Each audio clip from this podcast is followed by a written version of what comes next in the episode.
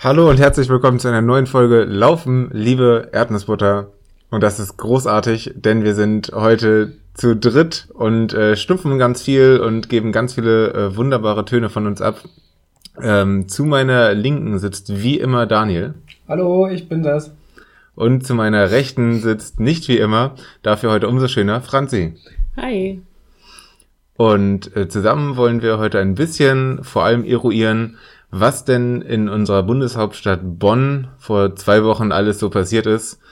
Äh, man munkelt, ein Marathon hat stattgefunden, ein Halbmarathon hat stattgefunden und ähm, irgendwo dazwischen sind auch wir rumgelaufen. Der ursprüngliche Plan war ja, Franzi und Daniel laufen zusammen Halbmarathon. Wie ist es überhaupt dazu gekommen? Franzi. Ich bin mir nicht mehr so ganz sicher. Ich glaube, dass ihr in einer Podcast-Folge darüber gesprochen habt, dass Daniel gesagt hat, er könne sich vorstellen, mit einer beliebigen Person einen Halbmarathon zu laufen. Möglichst langsamer, als er das sonst tun würde, um sich nicht ähm, abzuschießen vom WHIW. Und wenn ich mich nicht irre, folgte dann eine sehr romantische, äh, ein romantischer Story-Austausch bei Instagram. Ein Story-Austausch. Bei dem du mir letztlich das Ja-Wort gegeben hast. So schnell kann es gehen. Ähm, ja, nee, meine Stories waren auch gut. Also ich glaube, das ist passiert und dann war das irgendwie tatsächlich innerhalb von wenigen Minuten und ohne, dass wir da auch in echt drüber gesprochen haben. Witzigerweise muss man ja sagen, dass unsere, in unserer heutigen Generation, um sich mal so ein bisschen altersgemäß aufzureden, reden, glaube ich, die meisten Beziehungen genau auch so entstehen. Dass jemand, jemand anderen in der Story, den, weiß nicht, die Juliette erwähnt den Alessio und sagt, du bist ein super Typ. Und dann auf einmal haben die auch Stories ausgetauscht und vielleicht ein paar Wochen später, egal. Dann können wir vielleicht froh sein, dass wir am Ende einfach nur Halbmarathon zusammengelaufen sind und, äh, und das dabei auch irgendwie. Und ja, dass genau, es so Alessio es weiterhin gut geht. Jetzt. Ja. Genau, das ist ja schon ein paar Wochen her. Dann hattest du aber auch so ein bisschen vergessen, dich anzumelden. Aber das Kommt ist dann ja zum Glück auch passiert. ähm, tatsächlich war die Vorbereitung somit deutlich entspannter und einfacher und besser organisiert als Tag X. Tag X war auf jeden Fall sehr, sehr, sehr spannend. Ich muss mich im Vorfeld mal entschuldigen, ich bin gerade ein bisschen verheuschnupft und warte gerade auf den Punkt, in dem ich einfach platze. Und ihr dürft ihn live miterleben. Ich kann das Mikrofon diesmal einfach nicht muten. ähm, nee, Tag X war tatsächlich sehr, sehr, sehr spannend. Ich glaube, ist jetzt genau zwei Wochen her, Ja. der Bonn Halbmarathon, Schrägstrich Marathon. Und wir haben uns das letzte Mal schon so ein bisschen über Startgelder ergötzt, ausgelassen. Das Ganze hinterfragt, sagen wir es mal inves- investigativ. Wir haben das hinterfragt, was man heutzutage an Zwangsgebühren bei äh, Großveranstaltungen lassen muss. Und ähm, ja, irgendwie äh, der, der, der Bonn-Halbmarathon sticht nicht nur mit seinem besonders hohen Startgeld oder verhältnismäßig hohen Startgeld hervor, sondern auch in Sachen Organisationschaos. Also wie habt ihr das empfunden gehabt an dem Tag?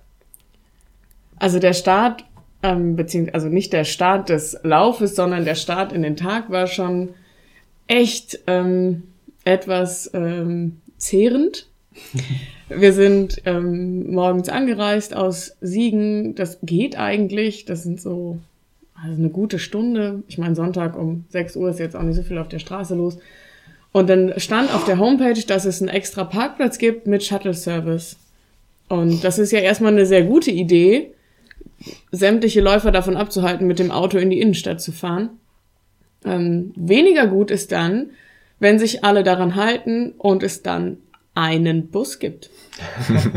und dann ist von dem Bus, ich kenne mich nicht gut aus mit Bussen, da ist was kaputt gegangen, was gemacht hat, dass der Bus in der Mitte wie durchgebrochen aussah. Das war schlecht. Also es gab einen Bus, der ist zerbrochen. und dann mussten alle Leute wieder aussteigen und das war schon so, so langsam wurde es halt auch knapp irgendwie. Ne? Es gab auf dem Parkplatz natürlich keine Toilette, es war auch irgendwie kalt, es war ja nicht nur sehr früh morgens, sondern ähm, auch unter so einem Autobahnzubringer, also maximal schattig auf jeden Fall. Und das war schon scheiße, weil wir auch nicht so richtig wussten, kommt da jetzt noch ein Bus oder besser wären noch fünf weitere Busse und irgendwie, ja, war auch eigentlich, der Start sollte ja eigentlich sehr früh sein. Hat ja nachher ergeben, den Stress hätten wir uns ja gar nicht machen müssen.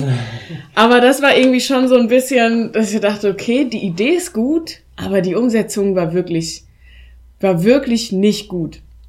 Dann wurde der Bus irgendwie repariert, so mehr schlecht als recht. Das war auch kurios, aber wir gedacht, egal, einfach rein da, wird schon klappen. Ähm, da kam dann noch dazu, dass wir dann mit diesem Bus relativ lange durch die Stadt gefahren sind. Ja, aber wir dürfen auch nicht vergessen, dass wir einen, äh, einen astreinen Unfall hatten. In dem Sinne mit dem Bus. Weil wir dann, als wir einmal alle losgefahren sind, in dem massiv überfüllten Bus, ähm, so schwer waren alle, ich habe da sicherlich auch meinen Teil zu beigetragen, äh, dass wir dann so auch auf die Straße aufgekommen sind mit der äh, Nase vom Bus und dann nochmal noch mal alle aussteigen mussten. Ja, das ja, war sehr, das ist auch passiert. sehr aufregend, einfach mit, mit Alu über die Straße zu fahren, statt mit Reifen.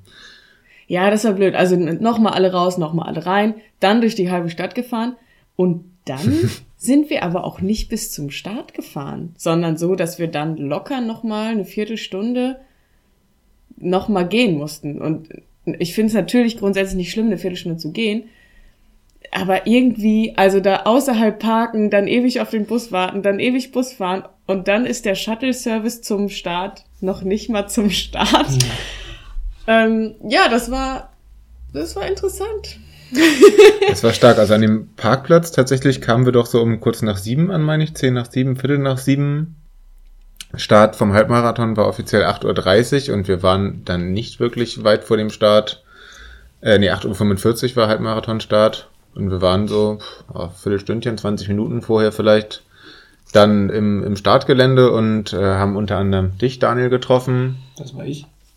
Und den Matthias. Ähm, genau, und haben uns dann äh, zusammen überlegt, wie wir in den, in den Startblock reinkommen. Also wir haben, finde ich, nur einen Startblock gesehen. Also gesehen, wie die Leute sich auf der Straße formiert haben. Und ich konnte da keine Unterschiede zwischen den, den Blöcken äh, feststellen, keine äh, ja, Markierungen hier, Sub 2, Sub 1,30, Sub was auch immer. Äh, mein Plan war ja ursprünglich, ich hatte mich ja nachgemeldet nach dem Frankfurt Halbmarathon, äh, ja, um dann nochmal was richtig Schnelles rauszuraketen. Äh, war auch relativ genervt von, von der Busfahrt und der ganzen Sache. Und ja, dann war es so spät, dass wir einfach alle in den Startblock rein sind und mal geguckt haben, was passiert ist. Und dann ist erstmal so ziemlich lange, fand ich eine satte Stunde, überhaupt nichts passiert. Das war irgendwie sehr entspannt alles. Nicht für uns, aber die, die Grundsituation war sehr, sehr entspannt, weil wir waren ja auch in so einem Pulk aus Leuten. Den Leuten war das ja überwiegend egal. Ne? Das hat mich ja am meisten irritiert, dass, dass die Leute um uns herum, die haben das ja, die haben ja dann diese typische Party-Krawall-Mach-Musik. äh, ich weiß gar nicht mehr, was da lief, so Schlager, elendiger und, und so Zeugs. Könnte auch alles auf dem Ballermann laufen. Und die Leute haben das ja echt zelebriert. Also das, das, das, fand ich, das fand ich noch viel, viel stressiger, als dass du da warten musstest und die Leute, mit denen du da warten musstest. Gab natürlich auch Ausnahmen von unseren liebenswerten Hörern und Hörerinnen, war, glaube ich, die Marie-Sophie, mhm. hieß sie, glaube ich, war auch dabei. Die haben wir dann im Starttrubel dann verloren. Als dann irgendjemand ein Flatterband rübergezogen hat und so war sie weg. Dafür war der Niklas auf einmal wieder da. Also da wurde einfach wild getauscht. Das fand ich, das fand ich auch faszinierend. Dieser Moment, als wir eigentlich davon ausgegangen sind, der Niklas, der müsste eigentlich schon längst auf der Strecke sein, hinzu, auf einmal stand der Niklas hinter uns. wie ist das passiert? Äh, ja, ich wusste nicht, wie, wie es vorangeht. Ich habe einmal geguckt, ob ich irgendwie den Startblock umlaufen kann, um einmal nach vorne zu kommen, aber es war einfach, war einfach dicht. Bonn war voll. Ähm, und ja, ich konnte mich auch durch den Startblock nicht, nicht nach vorne schlagen und dann habe ich wieder versucht, äh, euch zu finden und habe dann einfach entschieden, mit euch zusammenzulaufen und einfach einen super freien Spaßtag zu machen. Ähm, genau. Und dann irgendwann so nach ja, 50 Minuten fiel dann der Startschuss. Und wir haben uns zusammen mit Matthias äh, auf den Weg gemacht und sind dann zu viert auf die Strecke gelaufen. Wir waren ja auch tatsächlich ein richtiger Squad. Also wir waren ja wir hätten vielleicht vorher noch eine Raumaufteilung besprechen müssen. Also wir sind schon manchmal so rotiert, aber das sah, glaube ich, auch sehr, sehr abgefahren aus. Es war schon, war schon alles sehr, sehr, sehr spannend. Vor allem am Anfang war die Strecke ja so ultra, ultra voll. Also ich fand es dermaßen stressig, gerade weil, wenn es um mich selbst gegangen wäre, hätte ich wahrscheinlich einfach die ersten zehn Kilometer, Kilometer wahnsinnig, zehn wäre übertrieben, aber die ersten Kilometer, um aus dem Trubel rauszukommen, wahnsinnig überpaced, um da durchzurennen. Das Ding ist aber, wenn man ja mit dem Vorsatz reingeht, man will ja jemanden pacen, dann rennst du ja nicht wie ein Irrer los, sondern versuchst ja von Anfang an irgendwie die Pace zu finden. Und dann war ja da eher das Problem, überhaupt reinzukommen. Also, weil ja. du wurdest ja die ganze Zeit nur ausgebremst. Ich glaube, am Anfang habe ich dich da irgendwie noch rübergewunken auf die, auf die Straßenbahngleise, weil da irgendwie kurzzeitig mal ein bisschen Platz war. Und das war, also das, das verstehe ich auch nicht, auch wie lang sich dieser Startblock gezogen hat. Also du konntest ja nicht mal den Startbogen sehen. Also du hast ja, du, du bist ja dann erstmal durch, durch so einen Tunnel durch, oder ein Denkmal wahrscheinlich, das war, sah schon hübsch aus, wenn die Leute nicht da gewesen wären. Und dann war erst der Startbogen zu sehen. Und als wir den Startbogen das erste Mal gesehen haben, dann vergingen bis zum Start ja immer noch fast zehn Minuten. Also das, das war alles so absurd. Und obwohl der Startblock so lang war und obwohl die so säuberlich getrennt haben, war die, war die Strecke so überlaufen. Also das fand ich super stressig. Aber ich glaube, wir waren ja auch nicht die Einzigen, die da letztlich nicht so richtig wussten, wohin mit uns. Also das war ja einfach dieser Startblock. Es gab irgendwie vom Startbereich aus eigentlich ja nur diese eine Möglichkeit, da reinzugehen. Das heißt, da kamen sämtliche Menschen zusammen, die ähm, entweder eigentlich viel schneller hätten laufen können und wollen, aber genauso Leute, die wahrscheinlich auch noch drei Startblöcke weiter hinten hätten stehen sollen, was aber überhaupt nicht ersichtlich war, weil es auch gar nicht so. Manchmal gibt's ja so, äh, ähm, ja, wie so Trenn. Pfeiler, wo man dann eben oben schon gucken kann, das ist hier Startblock grün und das blau und das gelb oder so. Wir hatten einen lustigen Ordner mit Flatterband, der seine ja. Aufgabe wirklich, also er hat seine Aufgabe ernst genommen. Das, das kann man ihm, das kann man nicht, nicht ankreiden. Er wusste nicht, was er tut. Ja. Aber das, was er getan hat, hat er voller Überzeugung getan. Und ist auch sehr offen damit umgegangen, dass er nicht weiß, was er tut. das, das ist auch. Ich meine, auch der wusste ja wahrscheinlich ungefähr so wenig wie wir, was da abgeht. Ähm, aber klar, das hat natürlich den, den Start für uns und ich glaube auch für alle anderen um uns rum sehr wirbelig und sehr trubelig gemacht, weil einfach klar war, hier läuft keiner die gleiche Pace.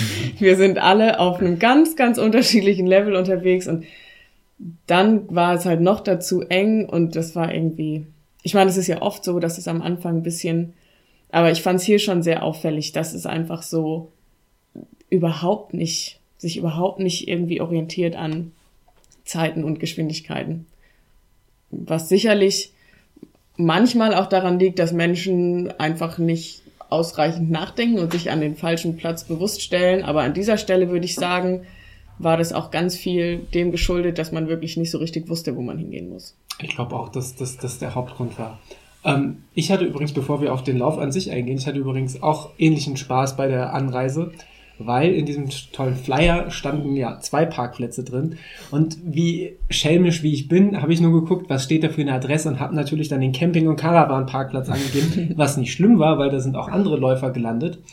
Äh, nur war dann die ganze Zeit fraglich, ob da ein Shuttle, ob da überhaupt ein Shuttlebus Bus für angesetzt ist oder nicht. Und da standen schon Läufer an der Bushaltestelle. Ich habe sie gefragt, ob da ein Shuttle kommt. Dann so, ja, ja, da muss ja einer kommen. Wir müssen ja irgendwie zum Start kommen. Ich war voller Überzeugung stand ich dann da 10 Minuten, 15 Minuten. Es wurden immer mehr Läufer, aber es kam, es kam ja nicht mal als normaler Linienbus, bis ich dann irgendwann mal per Google Maps mir die Adresse rausgesucht habe und dann halt hingejoggt bin zum Aufwärmen. Auch das, Gott sei Dank, war das für mich da kein, kein, kein, kein Lauf, dass ich da irgendwie auf Bestzeit laufen musste, weil ich glaube, an dem Punkt wäre ich schon vor Wut einfach geplatzt, wenn ich halt erstmal mich vier Kilometer einlaufen muss, um, äh, um überhaupt zum Start zu kommen.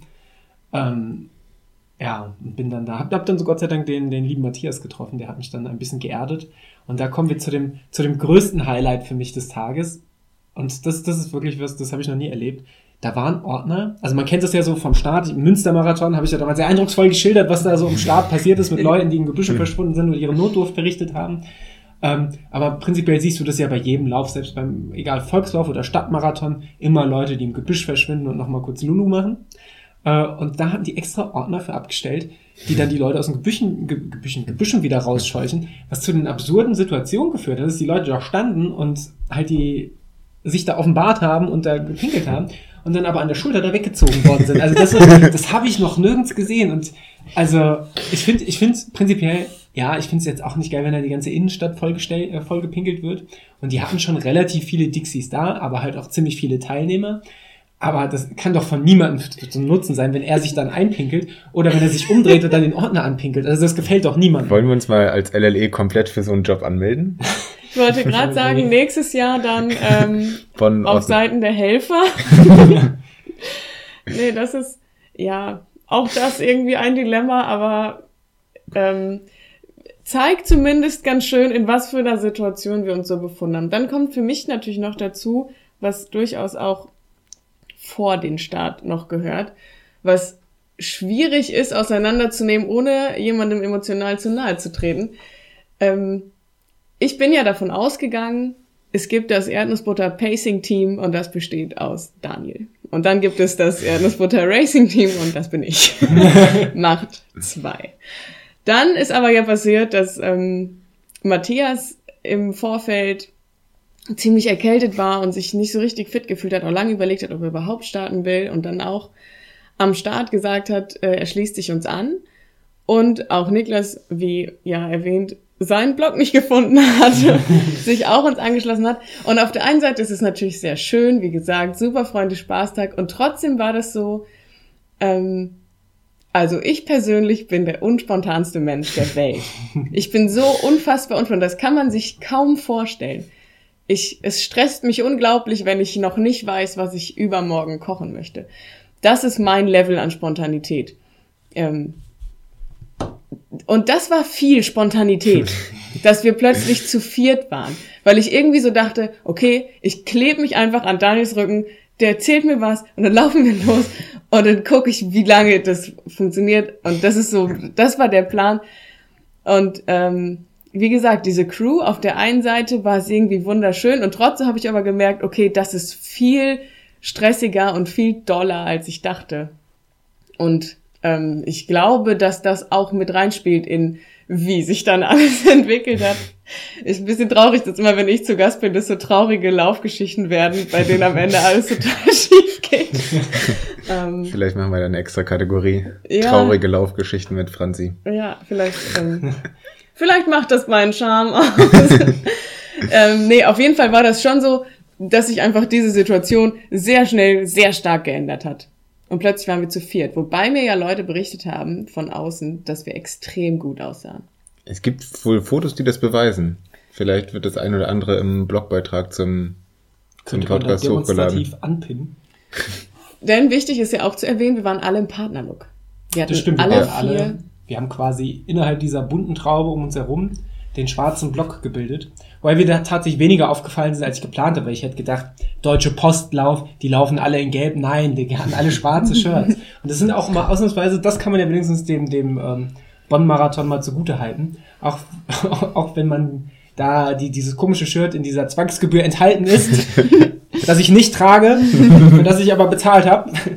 Aber es ist tatsächlich mal ein unpeinliches äh, Shirt von irgendeinem so Laufevent. Ne? Einfach mhm. schlicht schwarz und halt dieses dappige Deutsche Post-Logo drauf, aber das ist ja wirklich was, was man tatsächlich mal so auch mal aus Versehen anziehen kann. Ja. Wenn man es drauf anlegt. Genau, dann sind wir aber losgelaufen. Letztlich also zu viert und alle mehr oder weniger in einem, in einer seltsamen Stimmung. Also es war ja niemand so richtig schlecht gelaunt. Aber es war schon irgendwie klar, okay, das war so jetzt nicht gedacht. Es war sehr viel Sarkasmus und, und Zynismus ja. und, und also wir, wir haben schon versucht, wir waren, ich glaube, wir waren fast alle innerlich sehr angefressen, ähm, aber haben einfach versucht, in dem Sinne für uns das Beste draus zu machen und das waren halt einfach dumme Gags drüber machen. Und dann, dann irgendwann, äh, ja, hat sich das dann, glaube ich, so. Natürlich hat man, finde ich, schon uns angemerkt, dass wir eigentlich alle gerade genervt von der Situation sind. Das, das bleibt ja dann nicht aus, weil das hat sich das ja keiner vorgestellt. Also wir sind ja alle von, zumindest mal davon ausgegangen, dass man bei einem Lauf, der um 8.45 Uhr startet, halt vielleicht um 9 Uhr auf der Strecke ist, wenn es lang dauert. Und es war eine Stunde später als geplant. Ne? Das war schon, das hat sich schon echt. Dann kam ja noch dazu, und auch das ist ein wichtiger Bestandteil sämtlicher Rennberichte meinerseits. Es war ja warm. es war ziemlich sonnig und es war schon abzusehen, okay, eine Stunde später starten heißt, eine Stunde später immer noch laufen und es ist durchaus ein Wetter, bei dem mir persönlich das nicht so leicht fällt. Könnte man äh, meinen, aber nee, ich war immer noch zuversichtlich. Ich war auch deshalb zuversichtlich, weil unser Start dann extrem gut war. Und wir sofort nach wenigen Metern äh, schon Support bekommen haben. Das stimmt. Tatsächlich das nach, Äh, nach 50? 50? Nee, tatsächlich, weil, was man ja erwähnen muss, äh, durch diese ganze Starttrubel hast du ja einen Teil deiner Verpflegung nicht mit auf die Strecke genommen, sodass noch kurzerhand Sprachnachrichten aus, äh, ausgetauscht wurden, ob die, die Lisa, die dann zum Anfeuern an der Strecke war, nicht zumindest ein Teil in diesem Form ein Gel noch bereitstellen könnte. Aber du, wir wussten ja nicht wirklich, ob das geklappt hat. Hat sie die Sprachnachricht gehört? Hat sie sie überhaupt empfangen? Äh, sie dann, wusste nicht, wann wir starten, weil das niemand das kommt wusste. noch hinzu. Vielleicht ist sie ja schon sonst vor an der Strecke. Und das war wirklich, also nichts bei diesem Lauf hat so gut geklappt. Die Übergabe dieses Gels nach 50 Metern.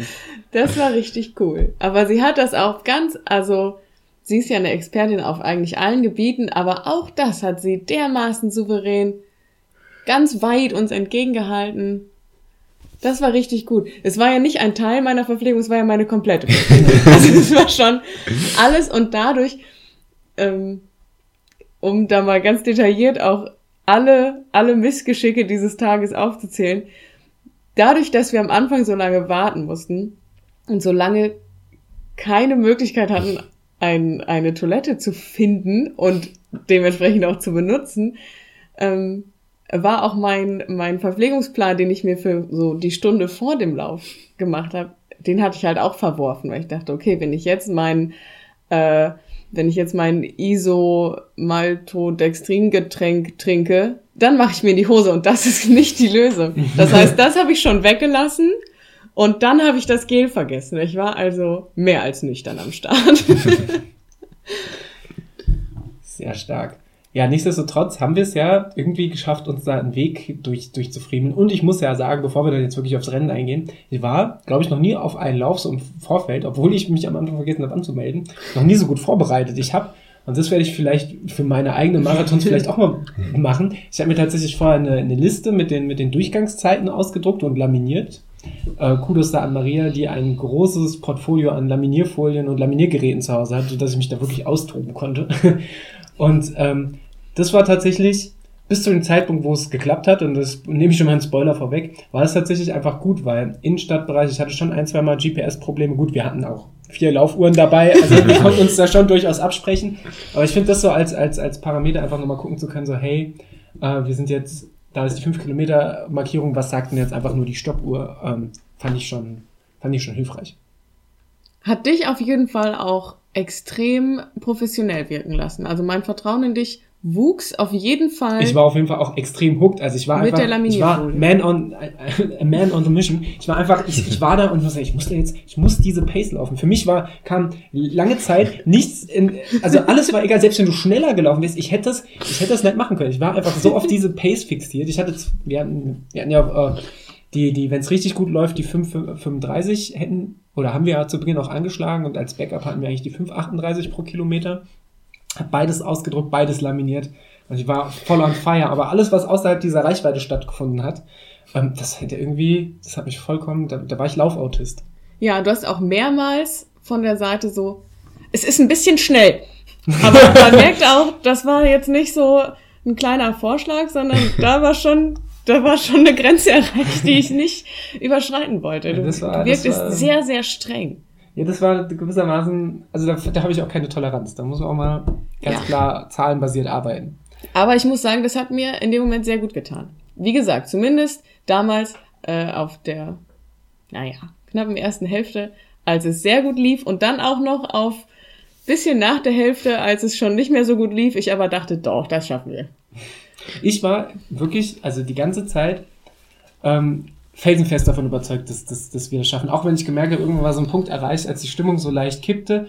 Da, da hatte ich aber, war ich mir aber relativ lang noch sicher, dass wir dachten, okay, es war dann ein Moment, da bin ich dann so ein Stück vorweggelaufen und habe versucht, einfach die Pace zu halten, habe mich aber schon immer wieder umgedreht, lauft ihr jetzt mit, lauft ihr nicht mit und schon auch versucht so ein bisschen zu variieren, aber ich dachte, das war halt so der Punkt, wo klar war, jetzt ent entscheidet sich das, wie so, es jetzt so mit dem, mit dem Halbmarathon weitergeht. Äh, und habe da auch weiter meine dummen Gags gemacht. Die, ich glaube, die fanden in der Situation nicht so viel Anklang. ähm, aber äh, ja, irgendwie, irgendwie ist es da, ist es da gekippt.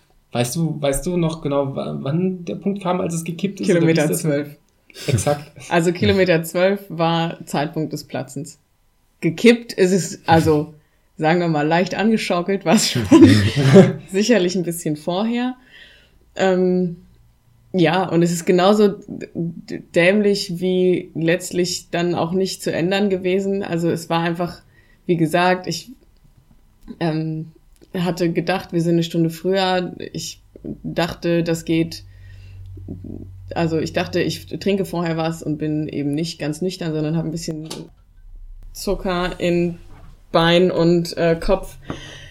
Hatte ich alles nicht, dann wurde es sehr heiß und dann ist einfach passiert, was mir ab und zu passiert, dass ich einfach echt Kreislaufschwierigkeiten bekommen habe.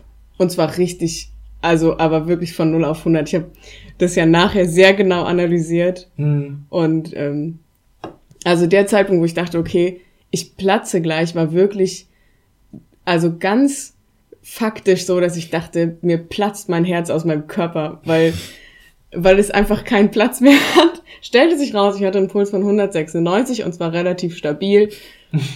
Ich glaube, das kommt einfach einem Platzen auch nah. So, es war einfach zu doll und das war dann auch so, wir sind da ja relativ lange dann am Rhein entlang gelaufen. Das war eigentlich ganz schön. Hm.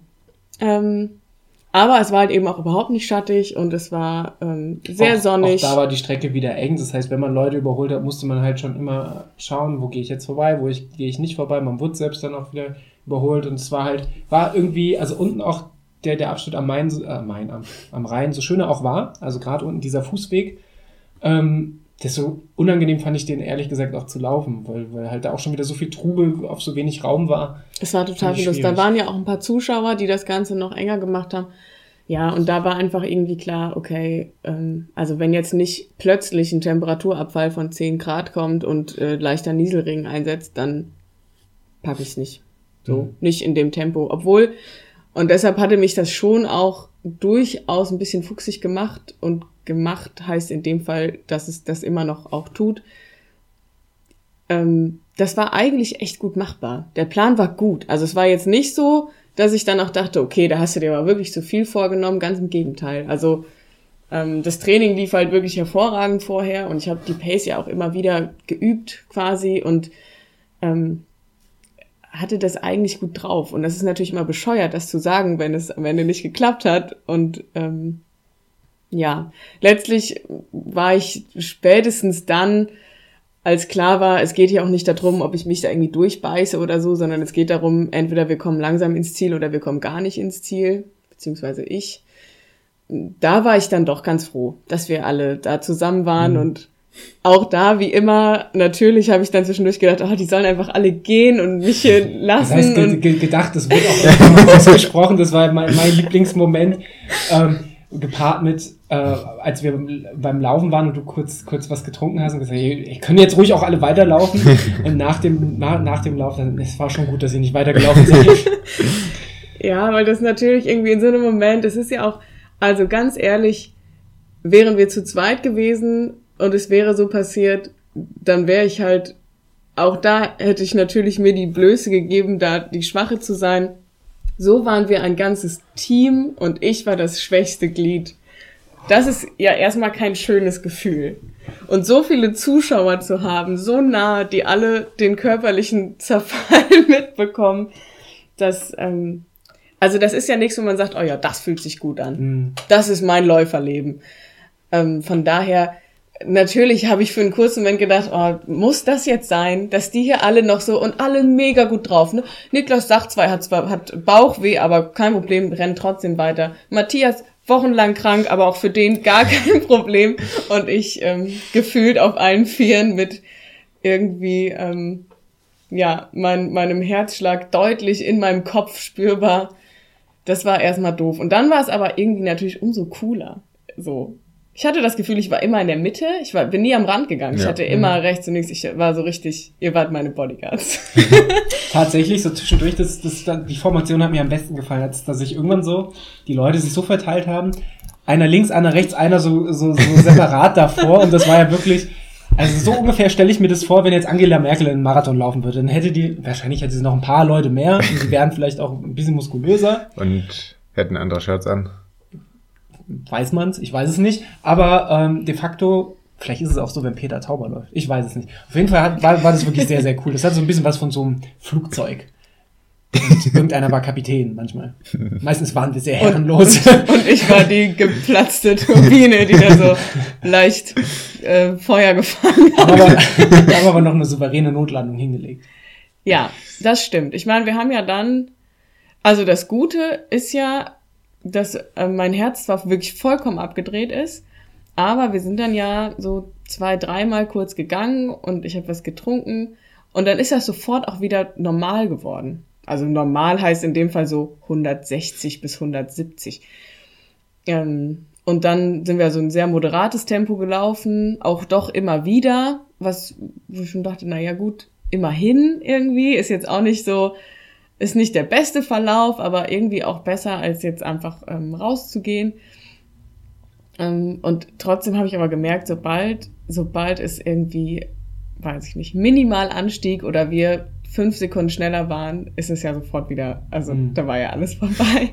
Und das war schon noch, also auf dem letzten Kilometer, da war es wirklich so, ich dachte, okay, ich hoffe, dass ich das schaffe, bis ich so eine Medaille kriege und mich dann irgendwo hinlegen kann, weil ich da echt richtig fertig war. Und da dachte ich auch, okay, gut, dass ihr rechts und links seid, weil falls es mich jetzt hier einfach lang liegt auf der Strecke, dann sammelt ihr mich hoffentlich auf. Ähm, so, weil das war einfach, ich meine, ich kenne das ja von mir, wie gesagt, äh, alle, die diesen Podcast hören, kennen das von mir. Ich bin ähm, eine Koryphäe im Kreislaufsegment. ähm, das ist schon irre, was dann passiert, so, ne? Wenn einfach, wenn das so nicht mehr funktioniert, das System, und ähm, man trotzdem weiterläuft, ist natürlich auch nicht so klug. Trotzdem denke ich mir, ich kann das schon so weit einschätzen, dass ich, ähm, dass ich eigentlich schon noch weiß, wie lange ich mich auf den Beinen halten kann und wie lange nicht. Ja, ja auch in den Gehpausen hatten wir ja auch tatsächlich drüber geredet. Also du hast ja dann auch ganz oft gesagt, wie du dich fühlst und es war dann schon so, dass man sich Gedanken macht, so puh, soll man dann jetzt intervenieren oder abbrechen? Und man hat ja gleich gemerkt, so wenn man so nüchtern drüber redet und so, und dann, dann ging es ja wieder. Also du hast ja dann nicht mehr den Eindruck gemacht, als würdest du jetzt gleich tatsächlich umkippen, sondern so ein bisschen, und wenn man selber dann vielleicht auch schon mal so Kreislaufgeschichten hatte, dann kann man das, glaube ich, auch ganz gut einschätzen. Äh, und dann, ja, also es war immer, als du wieder losgelaufen bist, hatte, warte mal, also hatte ich zumindest nicht das Gefühl, es würde ich jetzt gleich tatsächlich langlegen. Wenn doch, ja, wäre es halt blöd gewesen. mein Highlight auf der Strecke auf jeden Fall, und da bin, da war ich ja wirklich kurz davor, hinterher zu rennen, waren dann diese, also die zwei Assis, die an uns vorbeigelaufen sind, als wir gerade eine Gehpause gemacht haben, und die jetzt dann so ultra angezeckt haben, also so ultra angepöbelt haben. das ist eine Laufveranstaltung hier, keine Gehveranstaltung. Da war ich echt kurz davor, genau hat noch gerufen, rennt, rennt mal weiter und dann noch irgendwas, was vermutlich aufmunternd in seinen, seinem Wortschatzverhältnissen vielleicht aufmunternd mhm. gewesen sein soll. Aber da war ich echt kurz, da war ich kurz vorm Platzen, aber auf, auf einer ganz anderen Ebene, weil sowas triggert mich ja hart. Ne? Also so, sowas Asoziales, wenn, wenn, wenn man halt an Leuten vorbeiläuft, dann soll man sich doch einfach freuen. Oder vielleicht, wenn die Leute halt wirklich im Weg gehen, vielleicht sagen, können die nicht ein Stück rübergehen oder so. Aber halt so auch in dieser Tonlage, wie der das ja. gesagt hat, das war halt gleich so aggressiv. Dass wir, ich glaube, wir hatten einen kurzen Wortwechsel überlegt, sollen wir den jetzt einfach hinterher her Die Diskussion gab es auf jeden Fall und, und ist bei mir bis heute nicht abgeschlossen. Nee. Wir nochmal nach Bonn fahren und den suchen. Also das, das war echt, sowas, sowas ärgert mich ja immer nachhaltig, weil das demoralisiert, finde ich halt auch so krass. Also unabhängig, wie, an wem er da vorbeiläuft, so ein Kommentar einfach, der ist unnötig. Wir hatten ja uns dann auch drüber unterhalten, wie das ist, äh, wenn man Leute anfeuert, ob das cool ist oder nicht. Jetzt hier, du packst es, du läufst weiter oder was. Weil das geschieht ja auch immer aus einer, aus einer Intention heraus, dass man etwas Gutes bezwecken will. Das, was der da am Anfang gesagt hat, das war einfach nur aus, er war genervt auf, offenbar davon, dass wir da gehen, äh, obwohl es obwohl's, äh, ein Halbmarathon ist. Und das Und sein Lauf ja nicht verändert. Eben.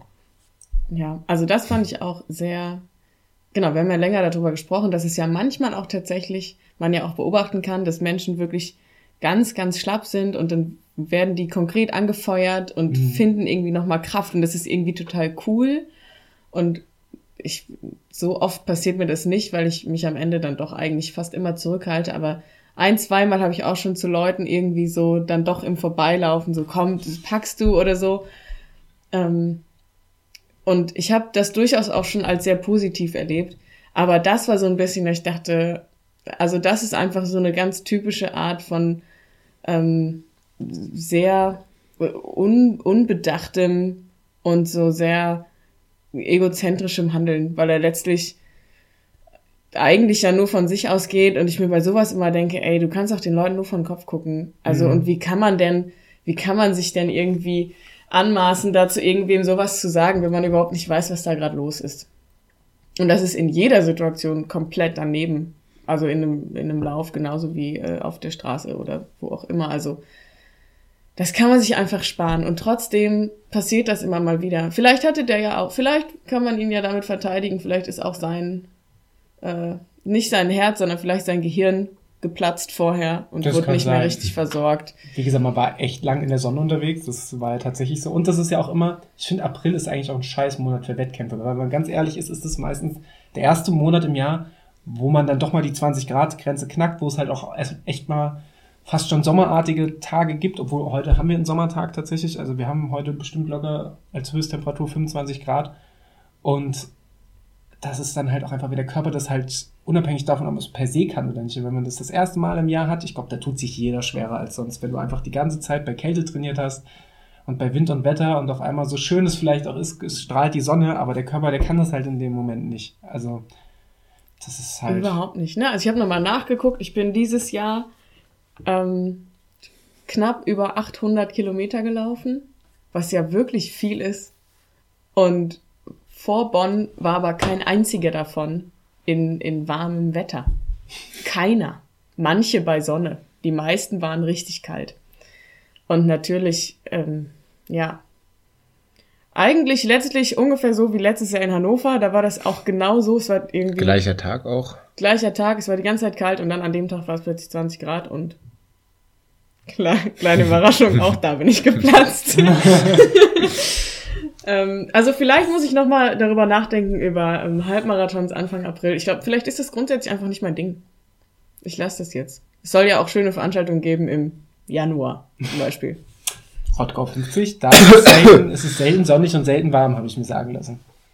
Ich könnte mir vorstellen, wenn ich da an den Start gehe, ne, wird das der erste Tag Ende Januar, an dem Mitte 20 Grad ist. Scheiß Klimawandel. Ja, das ist mein Karma, aber ich glaube, das ist eher negativ. Oder wir fliegen ist. weit weg, wo es kalt ist. Theoretisch. Es Nach gibt, es Island. gibt, gibt's nicht den Alaska-Marathon oder so? Oder den. Nordpol-Marathon? Es gibt auf jeden Fall so ein paar crazy Sachen im Eis. Aber das sind dann auch immer direkt so 100 Kilometer und drei Meter Schnee und so. Also das ist. Aber da bist du auf der sicheren Seite. Das stimmt. Vielleicht. Aber wenn Noch. dann dabei die Sonne scheint, ist vielleicht auch unangenehm. Wenn dir dann deine Laufstrecke wegschmilzt, während du läufst und du nicht mehr ins Ziel kommen kannst, weil Kannst du direkt noch einen Triathlon, nee, Duathlon draus machen? Swim and Run, Betty Mhm. Lö. Ja, also ich muss mir da noch eine Taktik überlegen. Aber die von diesem und auch von letztem Jahr ist es eher nicht. Denke ich. Nichtsdestotrotz haben wir es ins Ziel geschafft. Ja, und das war tatsächlich auch ein schöner Zieleinlauf. Wir haben uns alle bei den Händen, die wir bei uns trugen, gefasst. ist eine Form des Extremhanans gewesen, würde ich Ja. sagen. Denn der Matthias, waren, der ist mir beinahe davon gelaufen, den musste ich noch, äh, zu schnell? noch schnappen. Der war schon so im Zielmodus und hat sich so gefreut. Und ähm, vorher gab es übrigens noch Konfetti auf der Strecke, das wollen wir nicht unterschlagen. Da haben wir noch mal extrem cool gepostet. Weil ich, ich habe die Fotos gesehen, ich sah noch so aus, als wäre ich noch im Pacer-Modus. Also ich war da noch sehr, sehr fokussiert. ich weiß nicht wo drauf, aber irgendwas hat auf jeden Fall äh, in mir gearbeitet. Und dann sind wir fulminant ins Ziel gerauscht. Und haben dann auch, und dann kommen wir wieder zum Bonn-Halbmarathon oder Bonn-Marathon zu sprechen, haben wir auch einfach den beschissensten Nachzielbereich angetroffen oder sind, haben uns da eingefunden. Obwohl, gab es überhaupt einen Nachzielbereich? Ja. wir haben Ja. Medaillen gekriegt und sind Das Problem war ja, es gab diese Medaille und ich hatte ja schon so einen halben Kilometer vorher gesagt, pass auf, ich brauche sofort Wasser und ich muss mich hinlegen. Ich kann eigentlich nicht mehr stehen, aber ich schaff's ins Ziel. Und dann haben wir diese Medaille bekommen und dann gab's kein, es gab keine Getränke. Und das war wirklich so, ich dachte, okay Leute, das kann nicht wahr sein. und keine Menschen, die, die irgendwie zu der Organisation gehört haben. Genau, und das war sehr, Leute sehr schwierig. Ja. Das war echt schwierig und ich kann mich dann ehrlich gesagt, ich habe ja dann tatsächlich irgendwo auf dem Boden gesessen und es gab dann einen Stand mit Wasser. Hm. Die waren auch echt flott, muss man sagen. Das war aber- sehr gut. Das waren Wasser aber trotzdem zwei Leute. Ja. Und es Mhm. war aber auch klar, das kann eigentlich nicht der Nachzielbereich sein, aber wir befanden uns ja nach dem Ziel. Und dann weiß ich nicht mehr genau, ehrlich gesagt, was wir gemacht haben. Ich meine, wir sind aber dann doch noch mal ein Stückchen Stimmt. gegangen und dann kam der Nachzielbereich Am Start, lustigerweise. am Start. Genau, Also sah aber null ausgeschildert, muss man dazu sagen. Genau, wir haben uns ja dann noch mit der Support Entourage verabredet und die standen lustigerweise am Ausgang des Nachzielbereichs. Äh, Das heißt, wir sind quasi vom Ziel wieder zum Start, damit wir da in den Nachzielbereich können, der am Start ist, sind dann da rein und da konnte man sich dann tatsächlich adäquat verpflegen. Da hat Genau, dann das jeder, war toll. Hat dann jeder Sponsor nochmal sein Hütchen da aufgestellt und dann konnte man von Bananen über Es gab, Melonen. genau, es gab richtig viel Wassermelone. Bierchen. Da hatte ich das Gefühl, die haben durchaus mein Leben gerettet. Und Bierchen. Bierchen, rettet Bierchen. sowieso häufig Leben.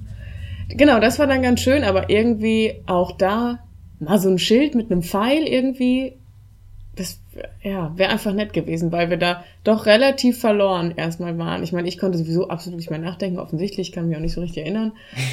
Ähm, ich hatte dann Wasser, das war erstmal okay. Und trotzdem war aber dann, ich erinnere mich auf jeden Fall daran, dass wir überlegt haben, okay, hier kommen irgendwie Leute von verschiedenen Richtungen. Aber niemand sieht so aus, als ob er wissen würde, was er tut. Ja. Das stimmt. Genau, dann gab es zum Glück ja doch den Nachziehbereich und dann haben wir uns ja auch wieder mit der Support-Crew getroffen. Die hatten natürlich einen richtig guten Tag. Für die war das Wetter toll. Ja, die haben da, haben da das richtig zelebrieren können. Das Konfetti hat auch richtig schön geglitzert in der Sonneneinstrahlung. Man könnte fast sagen, in der Sonne. Ähm, das war nicht schlecht. Und danach haben wir uns ja dann auch nochmal zusammengefunden und sind was essen gegangen. Ähm, und haben noch ein bisschen Marathon geguckt. Und das war auch echt schön, da nochmal kurz vorm Zielbogen die Leute anfeuern zu können. Ähm, wobei ich auch da sagen muss, die Marathonläufer, also ich weiß nicht, mit wie viel Verspätung die auf die Strecke sind, aber das, ähm, das tut mir dann halt auch schon echt leid, ne? weil du bist ja dann noch mehr als, als, als wir Halbmarathonläufer in der Mittagshitze unterwegs gewesen. Das wirft dann auf so einer Distanz noch mehr deinen Verpflegungsplan durcheinander und ja, weiß nicht, Bonn hat letztes Jahr ja schon äh, dadurch die, die, durch die Fat Boys Run äh, Episode, glaube ich, schon ordentlich sein Fett weggekriegt. Und äh, ja, wir haben uns trotzdem drauf gefreut. Ähm, und ja, ich glaube, äh, Bonn kommt für den nächsten Wettkampf nicht mehr so sehr in Frage.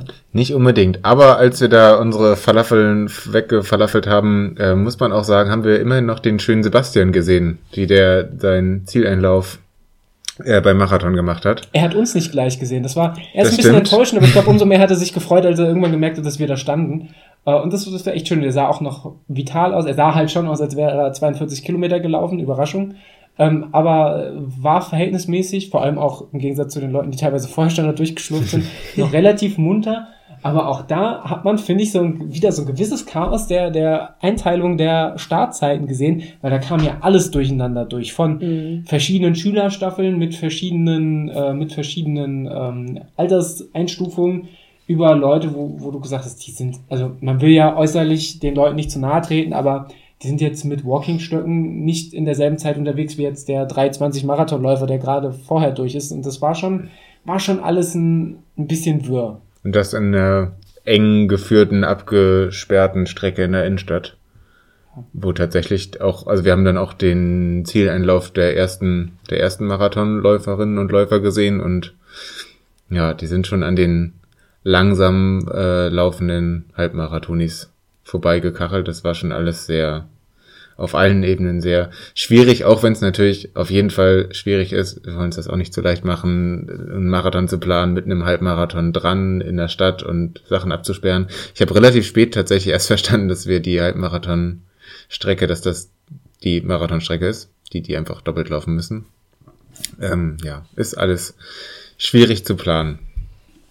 Was ich besonders eindrucksvoll fand bei dem äh, Zieleinlauf, den wir uns dann angeguckt haben, ich äh, kenne le leider ihren Namen nicht, aber die erste Frau war nicht nur die erste Frau des Marathons, sondern sie war auch die einzige Frau, die schon zuvor den Marathon auf Inlinern absolviert hat. Das war krass, ja. Also da denkt man sich auch, mein lieber Mann, und dann noch dieses Tempo dann erst ordentlich, also entspannt einrollen. Ein bisschen, ein bisschen, ein bisschen. Ich glaube, die Inliner-Leute sind auch zeitig gestartet. Das muss man denen ja noch Ja. zugute halten. Ich glaube, die, die sind ja auch als erstes auf die Vielleicht Strecke. sind wir deswegen so spät. Hm, Das kann natürlich sein. Inliner raus aus. Also wäre ich auf Inlinern gewesen, niemand hätte starten können an diesem Tag. Ich kann echt nicht gut Inliner fahren. Das Fahren geht, ich kann nicht bremsen. Und nicht lenken. Ja. Eigentlich kann ich auch nicht fahren. Also das fand ich auf jeden Fall schon, als da der Moderator, das war so ein bisschen, ähm, Moment mal, was, hat sie heute? Ist das so ihr Ding? Vor allem tun nach dem Inliner-Fahren einem doch immer so ultra die Füße und die Schienbeine. Eigentlich tut doch alles weh. Mir auf jeden Fall alles, aber wie gesagt, ich kann das auch nicht. Vielleicht bin ich kein guter Vergleichswert. Ich könnte jedenfalls keinen Marathon laufen, nachdem ich einen Marathon geinlinert bin. Verrückt. Ja, dann ähm, war dann war Bonn vorbei. Würde ich äh, würde ich sagen, wie wie ist deine abschließende Betrachtung? Also Bonn würden wir wahrscheinlich alle nicht nicht nochmal machen. Ähm, Halbmarathon vor dem Marathon. Ähm, wie ist da deine deine Meinung zu? Das war jetzt drei Wochen vor dem Düsseldorf-Marathon. Ähm, ja, wie wie zufrieden bist du mit mit dem ganzen Lauf? Ich antworte mal darauf, auch wenn du nicht meinen Namen gesagt hast, aber ich sehe ja, wie du hier von der Seite angefunkelt werde. Das mache ich öfter. Ähm, also ja, Fazit Nummer eins, Bonn muss man jetzt nicht unbedingt nochmal machen, denn da kommen wir, glaube ich, gleich ja nochmal zu, aber es war ja nicht nur sehr schlecht organisiert, sondern sehr schlecht organisiert für sehr viel Geld, was irgendwie ein komischer Deal ist am Ende. ähm, grundsätzlich ähm, fand ich es ein bisschen schwierig, aber auf ganz vielen unterschiedlichen Ebenen. Ich hoffe, ihr habt Zeit. Ich habe mir das lange überlegt und dann nicht aufgeschrieben, deshalb muss ich mich jetzt sehr stark konzentrieren und mal durch meinen Gedankenpalast äh, wandern und da versuchen, ähm, das möglichst schnell zu ordnen. Also, ein Punkt ist auf jeden Fall, ähm, ich fand das total lustig, in einer größeren Gruppe zu laufen, kann mir das aber eher vorstellen für Läufe, die für mich nicht so anstrengend sind weil das natürlich schon einfach auch die eigene Moral durchaus ein bisschen kränkt, wenn man merkt, okay, das ist für mich gut machbar, aber das ist schon in der Nähe meines Limits und um mich rum labern alle und quatschen und machen so, oh ja, wir laufen mal so ein bisschen. Das ist einfach ein komisches Gefühl und das hat man natürlich nicht, ähm, wenn man nur zu zweit ist, weil es dann nicht so auffällt irgendwie. Und da habe ich so ein bisschen gedacht, ich fände schon ich finde schon grundsätzlich cool, irgendwie mit mehreren zu laufen, aber dann müsste es so ein bisschen, ich meine, da muss ich mir entweder wirklich neue Freunde suchen oder irgendwie noch ein paar Jahre trainieren. Also ich habe da noch keine Lösung für, aber das war so mein Gedanke, dass es einfach so der, der Fun-Faktor passte nicht so gut zu meinem Anstrengungslevel. Und mein Level passte nicht so gut zu eurem Level und das war zu auffällig, weil ihr wart zu viele, zu entspannt. Ähm, ansonsten ähm, bin ich mir auch mit dieser ähm, grundsätzlichen Saisonplanung etwas unsicher gewesen. Und ich glaube, dass ich es vielleicht für mich besser fände, ähm, so einen Halbmarathon schon etwas früher im Marathontraining zu machen, weil mein Gefühl so ein bisschen war und ist, dass ich meinen absoluten Trainingshöhepunkt halt so eine Woche vor Bonn hatte. Da bin ich irgendwie, also mindestens, also zweimal oder sogar dreimal 35 Kilometer gelaufen und mehrmals über 30 und ich war so, dass ich dachte, boah, also ich kann dermaßen Bäume ausreißen, wie noch nie jemand Bäume ausgerissen hat. Ähm, und dann aber so diese Woche halbherziges Tapering, die für mich so ein bisschen einfach mein Gefühl gemacht hat von, okay, jetzt ist so, jetzt ist es so vorbei irgendwie. Dann, ich meine, immerhin, dadurch, dass wir dann so langsam gelaufen sind, meine Beine haben halt wirklich kaum wehgetan nachher. Ich hatte zwar am Montag immer noch einen Puls von 100 im Liegen, aber ansonsten war ich eigentlich dann wieder hergestellt und habe dann Montag noch mich ausgeruht und war Dienstag auch Kreislauf- und Herzmäßig wieder ähm, in der Spur. Das heißt, ich konnte dann eigentlich einfach so weiter trainieren, aber irgendwie war das so ein bisschen hatte ich dadurch so einen Bruch gefühlt, der mir eher nicht so gut gefallen hat, so dass ich mir überlegt habe, also ich möchte ja im Herbst den Berlin-Marathon laufen und da das auf jeden Fall anders machen. Und durchaus auch mal einen schnellen Halbmarathon laufen vorher, aber dann eben nicht so kurz vorher, sondern eher vor den richtig langen Läufen. Und dann mache ich einfach richtig lange Läufe und dann lege ich mich zwei Wochen aufs Sofa und dann laufe ich Marathon. Ich glaube, klassische, der klassische Zeitraum liegt ja in der Regel immer so vier bis sechs Wochen vom, vom Hauptwettkampf, wenn du das dann als, als Leistungsindikator haben willst.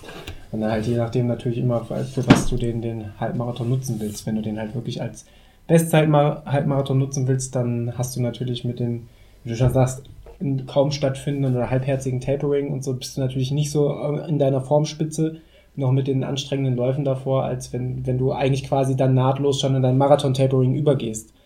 Da hast du ja natürlich, deswegen machst du das Tapering von einem Wettkampf ja auch, da hast du ja natürlich dann schon deine Belastungsspitzen erreicht und danach baust du ja auch erstmal wieder den Stress ab und der Körper stellt sich ja dann auch auf Stress und, und Erschöpfung, Abbauen und Regeneration ein und wenn du da dann in diese Phase oder fast zu Beginn dieser Phase dann einen Halbmarathon einbaust, ähm, ja, drei Wochen fand ich auch schon, schon, schon echt knapp. Ähm, kann man das nächste Mal vielleicht anders machen. Je nachdem, was auch der persönliche Anspruch dann ist zu sagen. Genau, so ein bisschen ist natürlich, also letztes Jahr war ja Köln und Frankfurt auch drei Wochen voneinander entfernt, ähm, was auf einer ganz, also auf eine ganz andere Art dann komisch war, weil ja Köln so extrem gut gelaufen ist und ich dann das Gefühl hatte, ich habe emotional alles verschossen, was ich hatte. Ich habe mich so darüber gefreut, ich dachte, okay, das war jetzt mein Höhepunkt.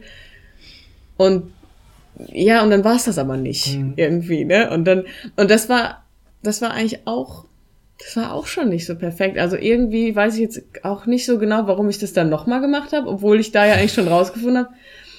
Aber gut, ich bin auch nicht so schnell im Kopf. Also vielleicht muss ich einfach, ich mache Fehler dann lieber zwei, dreimal, damit ich mir auch wirklich sicher bin. Ähm, nee, keine Ahnung. Auf jeden Fall so richtig optimal war es nicht. Letztlich, keine Ahnung, auch alles halb so wild, aber ich denke, so hinsichtlich des Marathons kann man das auf jeden Fall cleverer machen. Ähm, ja, die Kritik wiederum gebe ich natürlich vollkommen uneingeschränkt an meinen Trainer weiter. Scheiße. Ja. Äh, ja, es werden wieder ordentlich Terminkalender gewälzt im August dann äh, vor Berlin und gucken, ob der irgendwie ein guter Halbmarathon mit dem entsprechenden Vorlauf ist. Also denke mal, es ist auch keine Pflicht, überhaupt einen Halbmarathon zu machen. Man kann ja auch entweder einen schnellen 10 Kilometer Wettkampf machen oder was ich auch in meiner Straffahrtimeline immer wieder sehe, dass Leute irgendwie vor, vor Wettkämpfen halt selber einen sehr anspruchsvollen äh, Tempolauf auf Wettkampfniveau quasi oder Wettkampf in ähnlichen Wettkampfverhältnissen äh, machen, aber das Ganze dann auf der Hauslaufstrecke, was mit auf jeden Fall auch deutlich weniger Aufwand verbunden ist mit weniger Busfahrten mit Unfällen und ähm, weniger Startgeld und somit ja dann auch mental weniger ja so ein großes Ding ist wie einen Halbmarathon, wo man eine Anreise hat, wo man manchmal vielleicht noch irgendwie eine Übernachtung und weiß nicht, was alles bei hat. Ich finde es halt, was, was, was mir ganz, ganz, ganz gut liegt äh, und was mir letztes Jahr auch gut gefallen hat, einfach diese, sag mal, Testwettkämpfe äh, oder ja, die, die, die vorbereitenden Wettkämpfe, die jetzt ja auch, wie du schon sagst, emotional ja auch gar nicht so den Charakter haben sollen wie der Hauptwettkampf, die dann auf bei kleineren Läufen zu machen, so Volksläufe. Also letztes Jahr meine beiden Halbmarathons habe ich eine irgendwie im Gießener Umland und das andere irgendwo in den, in den Weinbergen gemacht. Ähm, mit einer Teilnehmerzahl jedes Mal um die, ich glaube, 300 Leute oder was. Ähm, das ist jetzt kein Riesenspektakel, aber da geht es ja dann wirklich einfach nur darum, und man hat dieses ganze Trara außenrum nicht, sondern geht es halt wirklich nur darum, ich laufe jetzt. Und man hat halt trotzdem den Luxus einer Verpflegung an der Strecke und man natürlich trotzdem auch so ein bisschen die Nervosität, weil es ist ja schon ein Wettkampf und es ist immer was anderes, ob ich jetzt auf der auf der äh, Hausstrecke losknall oder ob ich das jetzt mit, mit einer Startnummer äh, an der Brust mache, dann ist es sowieso wieder ein ganz anderes Feeling. Aber nichtsdestotrotz fühlt sich das alles nüchterner an und man, es fühlt sich, und das ist jetzt gar nicht negativ gemeint, es fühlt sich mehr nach, ich liefere meine Arbeit ab an, damit halt eben so diese, dieser emotionale Höhepunkt erhalten bleibt, damit ich das halt nicht vorwegnehme. Wenn ich dann vorher bei, als Trainingswettkampf einen Lauf mitnehme, der vielleicht fünfmal so viele Teilnehmer und fünfmal so viele Zuschauer hat wie der Hauptwettkampf, könnte das halt echt schwierig werden. Dann bist du nachher im Hauptwettkampf vielleicht währenddessen schon, äh, schon enttäuscht. Und gerade Köln ist natürlich auch, da, da, ist halt viel los an der Strecke, ist halt auch ein, ein riesiger Lauf. Ist nicht unbedingt einfach. Nee, auf keinen Fall. Vor allen Dingen bin ich auch nicht, also ich bin ja nicht nur nicht spontan, ich bin ja überhaupt nicht locker. Also ich bin super aufgeregt vorher. Ich bin selbst bei kleineren Läufen hier im Siegener Umkreis und hier gibt es durchaus sehr kleine und sehr unspektakuläre Läufe. Trotzdem bin ich auch da aufgeregt und natürlich, also da eine Stunde im Startblock stehen, neben dem, dass das einfach nervt, hat sich dann natürlich auch irgendwie immer mehr so eine ganz unangenehme Unruhe aufgebaut, irgendwie, mhm. die man so, so ein bisschen Nervosität ist ja auch gut, ne, man ist fokussiert und konzentriert und so, aber aber zu viel macht ja dann auch keinen Spaß mehr. Und das war schon, also da kam einfach, letztlich kam dann doch einfach viel zusammen, was nicht so gut war. Und deshalb war dann auch gut, dass wir uns so doll darauf konzentriert haben, dass einfach, haben wir da schon gesagt, cool war, dass wir einfach einen Familienausflug gemacht haben. dass, ähm, ja, dass wir tolle Leute mit Konfetti an der Strecke hatten und ähm, das ist, das ist cool und das zeichnet es irgendwie aus und ähm, deshalb möchte ich das ungern einfach als total negativ abspeichern, sondern gerne auch als, naja, das war mal wieder so ein krasses Event, was gezeigt hat, was für eine tolle Crew wir sind und das irgendwie, was sich da so aufgebaut hat in den letzten Monaten und äh, Jahren. Aber also jetzt so rein lauftechnisch war das nix. Bei mir zumindest nicht. Ähm, auch das ist ja, ist ja unterschiedlich. Ne? Also ich glaube, Matthias würde das jetzt ganz anders sagen, weil der wiederum total glücklich war, dass es so gut lief und da, glaube ich, eine sehr gute Zeit hatte. Und ja, so ist es einfach immer unterschiedlich und klar, ist natürlich schwer, wenn man das dann emotional auch irgendwie so, so pusht. So, ich, ich war mir im Vorfeld total unsicher, freue ich mich da jetzt total drauf, finde ich das total bescheuert, das zu machen, weil ich auch irgendwie dachte, ich würde lieber einfach lange laufen, alleine. ähm, das ist, das ist eher meine Stärke. Aber ja, also ich glaube, das ist auch schwer, selbst wenn, selbst wenn dann irgendwas klappt oder nicht klappt, finde ich es schwierig zu sagen, ja, und das lag exakt an dieser einen Sache, weil ich glaube, so ist es nicht. Das ist ja im seltensten Fall, dass du genau eine Ursache ausmachen kannst, sondern das ist halt immer ein Zusammenspiel aus verschiedenen Ursachen und meistens, wenn eine Sache schief geht, gehen halt auch andere Sachen schief. Aber wie du schon sagst, im Vordergrund stand ja nachher, denke ich, bei uns allen einfach, dass es ein, ein cooler Tag war. Ähm, ein teurer Tag, dazu kommen wir gleich noch. Ähm, ähm, und dass wir, dass wir da letztlich ja trotzdem und vermutlich, oder ich hoffe auch du unterm Strich ja auch einfach eine, eine das sportliche außen vor eine gute Zeit hattest. Und das zeigt ja schon auch momentan, was da so zusammengewachsen ist und dieses ganze, die ganzen, ich sag mal, Blödel- und Baden-Podcast, Laufen liebe Erdnussbutter, den es jetzt seit zwei Jahren gibt. Und wenn man mal anschaut, wie, wie sich das auch so schnell entwickelt hat von, man hat sich, wir haben uns das erste Mal damals in Köln gesehen, als wir beide, also Franzi und ich, Marathon gelaufen sind, der Niklas zum Supporten an der Strecke war.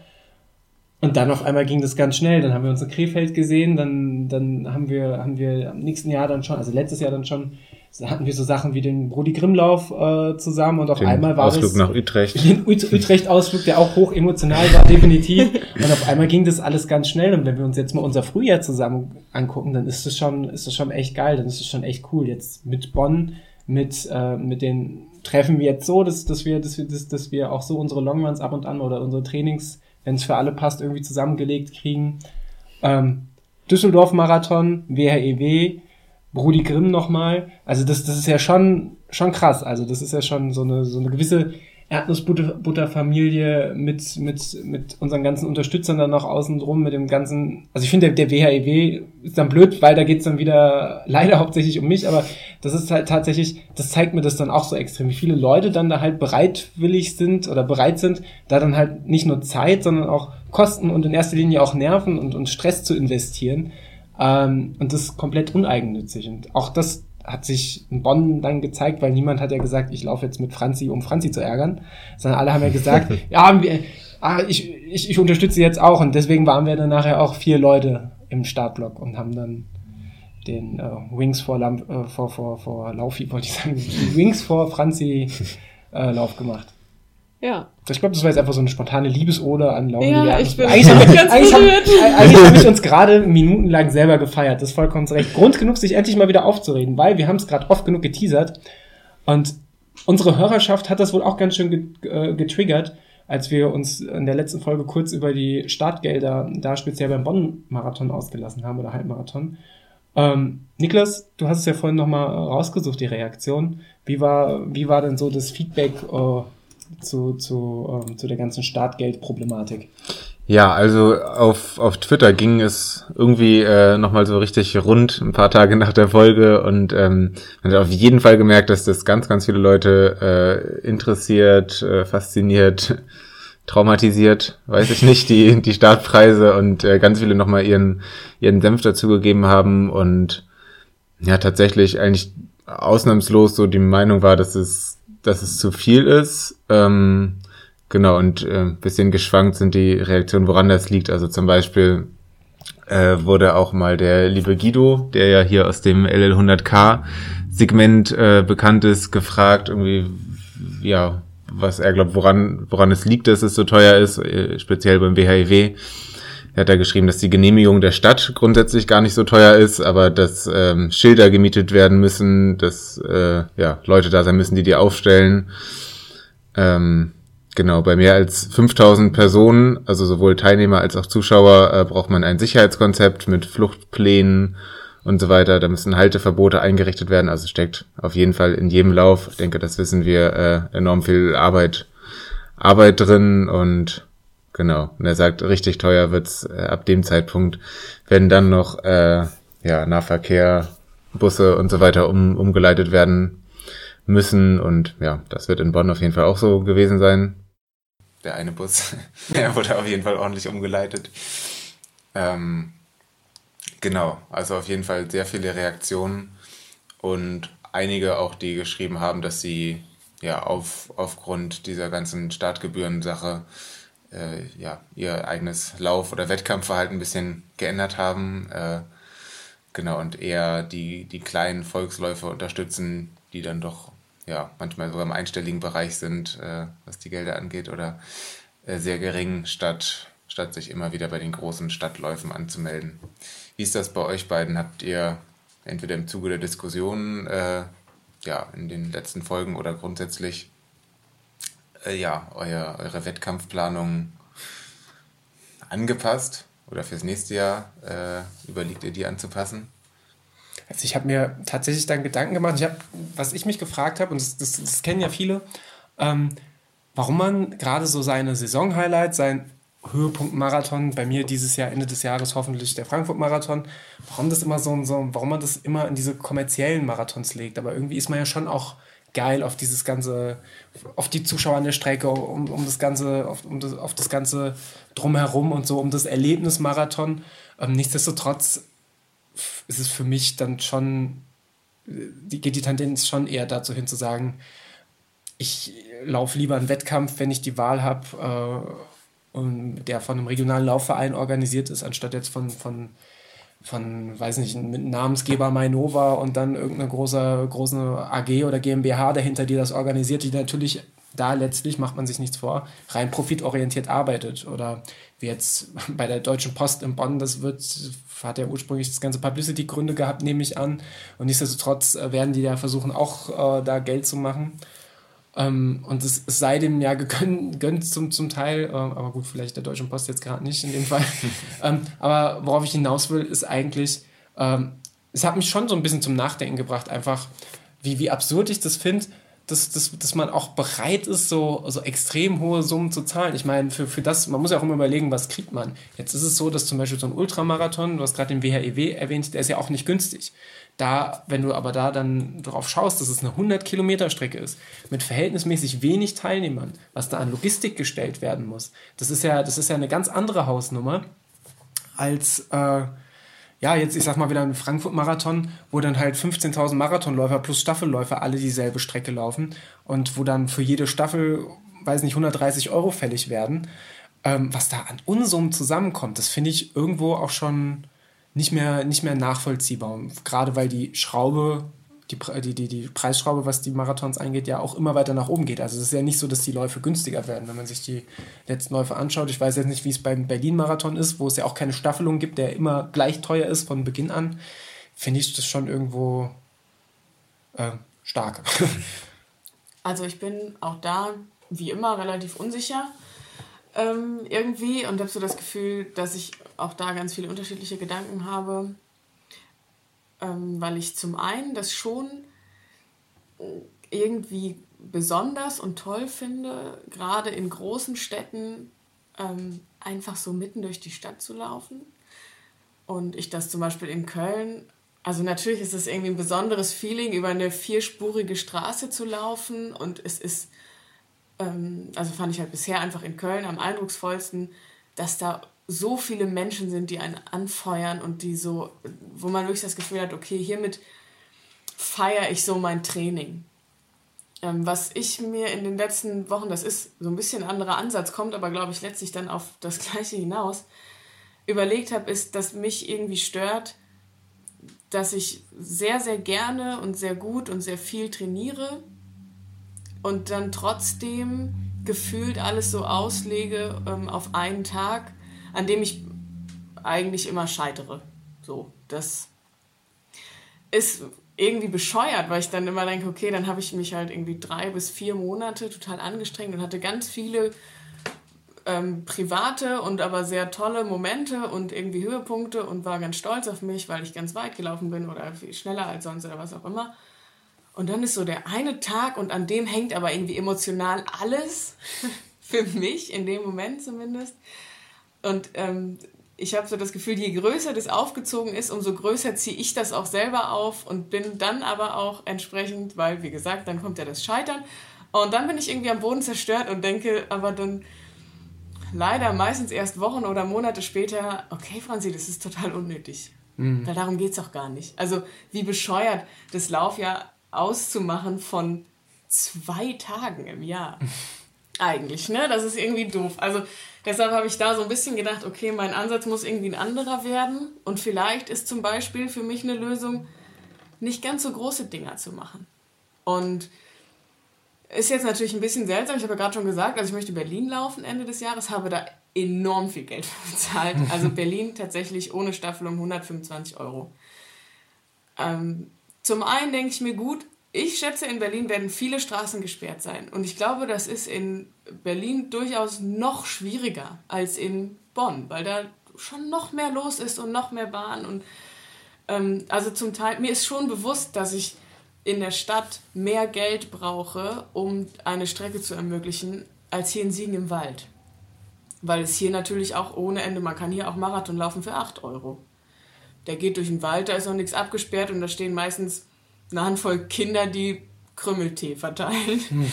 ähm, natürlich ist das logistisch deutlich weniger Aufwand. Deshalb bin ich da immer so ein bisschen, ich denke, naja, ich finde grundsätzlich, dass das Geld kostet, schon okay. Schwierig ist halt, wenn dann sowas passiert wie in Bonn, dass man das Gefühl hat, okay, es ist sehr teuer dafür, dass es nicht so richtig passt. Mhm. Ähm, und wahrscheinlich, also ich fände es schwierig jetzt zu sagen, ah, nee, ich boykottiere das jetzt, ich will das nicht mehr ähm, ich würde sagen, vielleicht, also ich habe schon Lust, noch einfach noch mal ein bisschen mehr auch zu gucken, was gibt es denn hier so, weil das natürlich auch abseits von dem, was für mich selber gut ist, schon auch, finde ich, wichtig ist, ähm, die, die Vereine zu unterstützen, die das hier irgendwie aufziehen und die sich hier darum kümmern, dass diese Szene irgendwie erhalten bleibt. Und wenn das durch eine Startgebühr von 6 Euro ist, ähm, gerne. Ich finde, dafür ist auch ein unglaublich gutes Beispiel unser Brudi Grimm-Lauf, weil der ja, wenn ich mich nicht irre, so um die 70 Euro kostet, aber und, halt äh, inklusive Übernachtung und Pasta-Party und, und, und dann aber auch, muss man auch bedenken, das ist ja auch ein Zusammenschluss von ganz vielen lokalen Laufvereinen. Mhm. Die haben zwar natürlich auch ihre Partner, ihre Sponsoren, aber letztlich ähm, wird das, werden die damit keinen großen Gewinn machen. Das wird wahrscheinlich am Ende eine Kosten-Nutzen-Rechnung sein. Und Denk wir sind auch froh, wenn da ein bisschen was für die, für die Vereinskasse übrig bleibt. Aber 70 Euro klingt natürlich auf dem Papier, aber natürlich erstmal viel, aber viel. Aber wenn man sich, wie du schon sagst, darüber Gedanken macht, was da einfach, sind drei Tage, sind, glaube ich, sechs Turnhallen oder was, die die zur Verfügung stellen müssen, dadurch, dass man zwischendurch ja nochmal von der einen Turnhalle zur anderen rüber Sind Massagen dabei? Ja, also das, das, das ist Gepäck schon. wird transportiert. Und, und, und, also und das ist es halt, man ja. muss halt auch immer die, die Gegenleistung sehen. Und das fehlt mir halt bei so vielen Groß, Großveranstaltungen mittlerweile. Genau, es ist halt überhaupt nicht transparent und man weiß irgendwie nicht, wie viel ist letztlich einfach Gewinn von dem, dem Veranstalter. Wie viel wird investiert, um Spitzenleute einzukaufen? Das ist ein Punkt, den haben wir bisher noch gar nicht angesprochen. Und das ist natürlich mit ein Grund, weswegen auch der Berlin-Marathon auch teuer ist, weil die versuchen natürlich schon, haben sich selbst erfolgreich als der schnellste äh, Straßenmarathon vermarktet. Da fallen Best, äh, Weltbestzeiten und dementsprechend versuchen die das natürlich weiter zu forcieren, weiter voranzutreiben und äh, kaufen sich dann halt die Kipchoges dieser Welt plus äh, mit ihrem Elite-Startgeld plus die entsprechenden äh, Zielgelder nachher ähm, für die verschiedenen Rekorde, die da gebrochen werden können. Ähm, schnellsten, dann noch schnellster Deutscher, schnellster Europäer etc. Ähm, da kommt natürlich schon was zusammen. Und dann denke ich mir auch wieder, brauche ich das? Also ich kann ja, ich kann ja auch einen geilen Marathon haben. Und ich mag das Gefühl auch total, auf derselben Strecke zu laufen wie Kipchoge. Ist einfach geil. Man fühlt sich direkt viel, viel dynamischer und es ist schon, ist schon einfach ein geiles Gefühl. Oder aus Deutschland so ein Philipp Flieger, wenn man weiß, der steht da im Startblock weiter vorne als ich. Oder selbst beim, beim Spiridon äh, Halbmarathon in Frankfurt, der auch, muss man auch mal als positives Beispiel vorwegnehmen, was ja auch ein eigentlich ein relativ großer Halbmarathon ist, aber immer noch in dem Rahmen organisiert, dass es halt von einem, von einem lokalen Laufverein ist.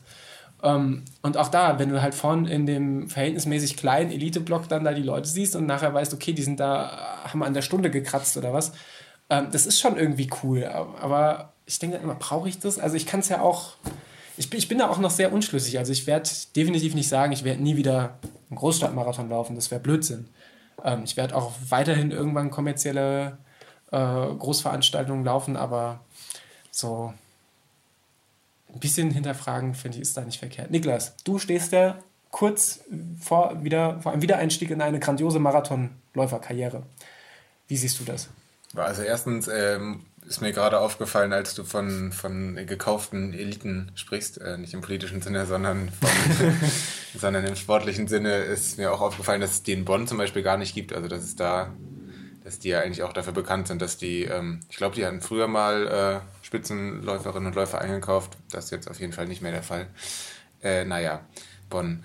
Ähm, ja, ich laufe Frankfurt und ja, weiß nicht, ich fühle mich da eigentlich sehr gut, weil ich da sehr genau weiß, was ich bekomme. Natürlich auch, weil ich schon mal da war und ähm, weiß, dass da die, die Festhalle dazugehört, dass dieses boah, Messegelände ist das, glaube ich, wo die Startunterlagenausgabe ist und so, dass das alles komplett für mich, wenn auch nicht nur für mich alleine äh, geöffnet ist und ja, große Strecke, äh, gro also gut abgesperrte Strecke.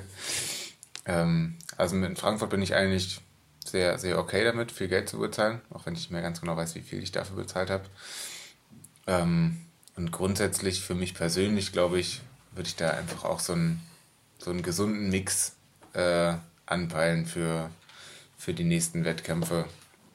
Und finde es total geil, ähm, Frankfurt Marathon zu laufen, aber dann auch äh, den, den Frankfurt Silvesterlauf, der von einem Verein organisiert wird und ähm, auch mal ab und zu hier irgendwie Volksläufe in Siegen mitzunehmen ähm, dann bekommt man so die komplette Laufszene einfach, ja, einfach mit in allen ihren Facetten. Und das liebe ich, dass alles so unterschiedlich ist, dass, dass du wirklich einen Tag mit Kipchoge im, im Feld stehen kannst und dann mit, mit Dieter aus der Nachbarstraße hier die 6,7 Kilometer über den Berg jagen kannst. Und ähm, genau. Und auf beides habe ich mal mehr Bock und mal weniger und voll cool, dass wir die Gelegenheit haben, das uns auszusuchen und das alles zu machen. Es hat schon beides, finde ich. Ähm, also beides insofern, als dass man jetzt von großen und kleinen Veranstaltungen laufen äh, sprechen könnte. ähm, es hat schon beides Vorteile, finde ich. Also ich gerade nochmal gedacht habe, ähm, Daniel, du hast ja auch gesagt, du stehst irgendwie da drauf, wenn alle jubeln. So, also natürlich stehe ich da auch drauf, offensichtlich, sonst würde ich es ja nicht machen. Ne? Und man hat so das Gefühl, so, das habe ich mir jetzt verdient, weil ich bin jetzt so lange alleine und ohne Jubel gelaufen und jetzt sollen gefälligst alle klatschen, mhm. weil ich habe das gut gemacht. Ähm, andererseits habe ich gerade noch mal gedacht, ähm, die Läufe, die ich hier so gemacht habe, einmal der Kindelsberglauf, große Empfehlung. Das ist wirklich fantastisch. Man läuft den Kindelsberg hoch und dann wieder runter. Das sind 20 Kilometer. Es gibt, glaube ich, auch einen 10 Kilometer Lauf und ich bin einmal einen Halbmarathon in ähm, Finntrop, glaube ich, gelaufen. Ähm, da war ich zum Beispiel bei beiden Malen ähm, erste Frau der Hauptklasse was weniger mit meiner herausragenden Leistung zu tun hatte, sondern damit, dass ich 20 Jahre jünger war als die nächste Frau und somit die einzige in der im Hauptklasse. Aber das ist natürlich auch irgendwie lustig und hat nochmal so einen ganz anderen Charme, wenn dann einfach klar ist, okay, ich, ich gehe dann in dem Fall am Ende mit einem Sixpack Krombacher nach Hause ähm, und darf mal eine Minute auf der Bühne stehen.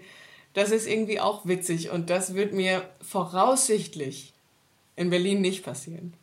Man weiß es nicht, aber wahrscheinlich ähm, kriege ich da kein Sixpack und bin auch nicht die Erste. Ähm, aber das ist irgendwie so, ähm, da steht halt wirklich niemand am Rand und jubelt, weil das alles im Wald ist und ich insbesondere bei diesem Halbmarathon auch mehrmals dachte, okay, wenn ich jetzt nicht mehr kann, dann komme ich nie wieder nach Hause. ähm, aber ähm, hat natürlich auch was und ist auch total nett. Und gerade wenn man ähm, das zwei, dreimal macht, ähm, ist auch klar, in so einer Stadt wie Siegen sind da auch immer sehr ähnliche Leute, die man dann auch immer wieder trifft. Und auch das kann irgendwie sehr nett sein, wenn man dann einfach so ganz, ganz locker ja auch so Kontakte knüpfen kann und auch einfach gucken kann, wie läuft es bei den anderen und äh, was gibt's hier so für Vereine und wofür stehen die. Wir haben ja durchaus sehr ambitionierte Vereine hier. Ähm, ja, und da gibt's schon auch coole Veranstaltungen. Und wahrscheinlich, um einfach den, die ganz große ähm, Begeisterung und das, das Gute am Laufsport so für sich rauszuziehen, würde ich sagen, ist das Beste. Erstmal nicht so ganz konsequent abzulehnen und sagen, mache ich alles auf gar keinen Fall, sondern zu gucken, dass man sich da echt so für sich selber das Schönste zusammensucht und guckt, was macht mich denn da fröhlich und womit kann ich mich gut identifizieren. Und wenn man dann mal was macht, was nicht so cool ist, geht ja zum Glück die Welt meistens auch nicht unter. Ne? Und dann kann man sich da mal drüber ärgern und ja, so schlimm ist ja dann letztlich auch nicht. Eine Sache, die mir gerade noch eingefallen ist, die bei mir, denke ich mal, oft entscheidend ist für die Frage, ob ich mich jetzt bei einem kleinen oder großen Lauf anmelde, ist die Vermessung der Strecke, die natürlich äh, insbesondere, wenn sie äh, so richtig nach den, nach den richtigen Maßgaben äh, von internationalen Verbänden vermessen ist, wahrscheinlich auch nochmal ein äh, bisschen was kostet und einfach ein großer Aufwand ist und ich einfach voll oft drauf stehe, ja, dass die Strecke vermessen ist und dass ich weiß, dass ich am Ende genau 10 Kilometer und keinen Meter zu weit gelaufen bin, äh, was halt, ja, bei kleineren Läufen öfter nicht ist, aber kann man ja gucken, dass man sein Saisonhighlight, wo man auf jeden Fall die 10 Kilometer Bestzeit knacken will, dann nicht, äh, ja, nicht auf dem Dorf nebenan läuft, wo es dann im Zweifelsfall eine Bestzeit ist, weil man nur 8 Kilometer gelaufen ist. Das äh, soll vorgekommen sein. Aber, aber wir gucken niemanden an. äh, ja, man kann stattdessen in Hamburg dann einfach einen Kilometer mehr laufen und am Ende hat man es ungefähr. Ja, mal acht, mal elf und dann haben wir irgendwann die Bestzeit. Ja. Rechnen mit Laufen, die Erdnussbutter. Oh je. Was da auf jeden Fall ein Tipp ist, ist immer, äh, sich auch bei den Leichtathletikverbänden von seinem jeweiligen Bundesland, also hier auch, also bei mir der hessische Leichtathletikverband, aber in NRW wird es das wahrscheinlich auch geben. Haben Leichtathletik. Ähm, da gibt es meistens auch einen Wettkampfkalender und da steht dann meistens schon direkt drauf, ob der nach äh, bei uns dann DLV äh, vermessen wurde oder nicht. Und das hilft dann meistens auch schon beim äh, Selektieren des entsprechenden Wettkampfs. Ansonsten bleibt eigentlich nur der Slogan festzuhalten. Tut, was ihr wollt, tut, was euch Spaß macht. Und falls die Möglichkeit besteht, support your local, folgt auf. Und ich würde sagen, ähm, support your local running crew. Das Aber definitiv auch. Würde ich sagen, also Bonn alleine hätte mich extrem geärgert. Bonn mit euch, halb so wild. Und ich schätze, das ist bei vielen Leuten so. Und wenn man sich da die richtigen Leute irgendwie zusammensucht und mitnimmt und man offensichtlich äh, als, als Gemeinschaft sagt, okay, wir, sind, wir haben ein komisches Hobby, wir machen sowas. Wir laufen 100 Kilometer, weil warum nicht? Ähm, also, das macht so viel mehr aus letztlich als die Stadt. Das ist. Ich bin fast geneigt, eine neue äh, Liebeshymne hierzu. Das, das weiß mir, das hatten wir schon. Aber ähm, ja, ich glaube, das ist, da spielt so viel zusammen. Genauso wie so tausend Sachen dazu führen können, dass der Lauf scheiße wird, gibt es eben auch diese tausend Sachen, die dazu führen können, dass es irgendwie grandios ist. Und das kann, glaube ich, auf dem Kindelsberg genauso passieren wie in Frankfurt. Und das Im besten Fall macht man halt nicht nur einen Lauf, dann, dann hat man mehr Chancen. Ja. Was, äh, was mich auf jeden Fall an der Stelle noch interessieren würde, wäre, ähm, wonach ihr, liebe Hörerleins, äh, eure, eure, eure Laufveranstaltung aussucht. Also ob ihr eher tatsächlich auf die Events aus seid oder was, was, für, was für Maßstäbe habt ihr oder für, für Attribute setzt ihr voraus, wenn ihr sagt, okay, da melde ich mich an. Kann auch einfach sein, dass der Niklas, der sagt, boah, da laufe ich und dann sagt ihr, da laufe ich auch, weiß nicht. Lasst es uns das wissen. Wir haben diverse Kommentar, Kommentiermöglichkeiten über Facebook, Twitter, Instagram, in Instagram ähm, alles. Äh. Blog, Kommentar. Brieftaube. Brieftaube, Brieftaube. Briefeule, Briefrabe, ist auch ganz wichtig. Wobei, vielleicht ja nicht nur, ähm, wonach ausgewählt wird, sondern vielleicht gibt es ja auch äh, Leute, die sagen, hier, ich habe hier diesen Einlauf der ist so unfassbar hammermäßig und der findet viel zu wenig Aufmerksamkeit. Und am besten begründen, warum der so hammermäßig ist. Und dann kommen wir da hin und gucken uns das an. Das ist ein Argument. Lasst euch da schon mal eine gute Begründung einfallen. ähm, ich lasse euch dann auch meinen Dienstplan zukommen, wann ich ungefähr nicht kann. Das ist nämlich dann das, der, das Attribut, was ich voraussetze. Nee, ähm, finde ich gut. Wir haben zum Abschluss noch eine Hörerfrage, lieber Niklas, die hast du notiert. So ist es. Und ich lese die mal vor. Die Hörerfrage wurde uns eingeschickt vom sehr lieben Marco aus dem sehr schönen Lübeck. Und zwar ähm, hat er uns eine E-Mail geschrieben und hat gefragt, wohin, äh, nee, wohin stecken wir denn das Handy, wenn wir laufen gehen? Denn, äh, ja gut. du bist erstmal raus. ähm, denn ja, ich glaube, wir sind uns eigentlich alle einig, mindestens bei den langen Läufen, aber wahrscheinlich auch bei ganz vielen anderen äh, oder allen anderen Läufen muss das Handy irgendwie dabei sein, um für Podcast-Unterhaltung, äh, Musikunterhaltung oder wo auch immer für zu dienen. Ähm, genau, Franzi, wie äh, machst du das? Ähm, ich hatte gehofft, dass ich nicht die Erste bin, die das beantwortet. Also, weil meine Basis ist auch, ich laufe halt wirklich total gerne mit Musik oder mit Podcast. Eigentlich immer. Entweder, weil ich sehr lange unterwegs bin und ich finde, das nicht auszuhalten, drei Stunden lang meinem eigenen Schnaufen und Stampfen zuzuhören, oder weil ich irgendwie versuche, schnell zu sein und dann erhöht sich diese Schnauf- und Stampfproblematik. ähm, und dann sogar manchmal, wenn ich nicht die langen Läufe in Runden absolviere, sondern einmal im Jahr ungefähr eine große Runde laufe, dann durchaus auch als äh, Sicherheit. Ich einfach denke, okay, wenn ich jetzt so weit weg laufe von zu Hause, dann habe ich lieber einen Groschen und ein Telefon dabei. Und das ist im Winter relativ einfach, denn ich habe im Winter mehrere Kleidungsstücke, insbesondere eine Weste und eine Jacke, die ich im Wechsel trage, wo das sehr gut in die Tasche passt. Und dann hört es aber auch schon auf, dass ich sagen würde, das passt ganz locker, weil ich dann eigentlich tatsächlich nur eine kurze Hose habe, in die das Handy. Ich, man muss dazu sagen, ich habe ein absurd großes Handy. Und das habe ich nicht, weil ich irgendwie sagen würde, okay, das ist mein Ding und damit gebe ich an, das ist einfach bescheuert. Ähm, das passt eigentlich in keine Tasche. Und ich habe diese eine kurze Hose, da ist das Problem, wenn ich das Handy in die Tasche stecke, dann wird die Tasche länger als die Hose. ähm, vielleicht ist auch die Hose zu kurz. Fakt ist auf jeden Fall, die Hose ist offensichtlich kürzer, als mein Handy groß ist.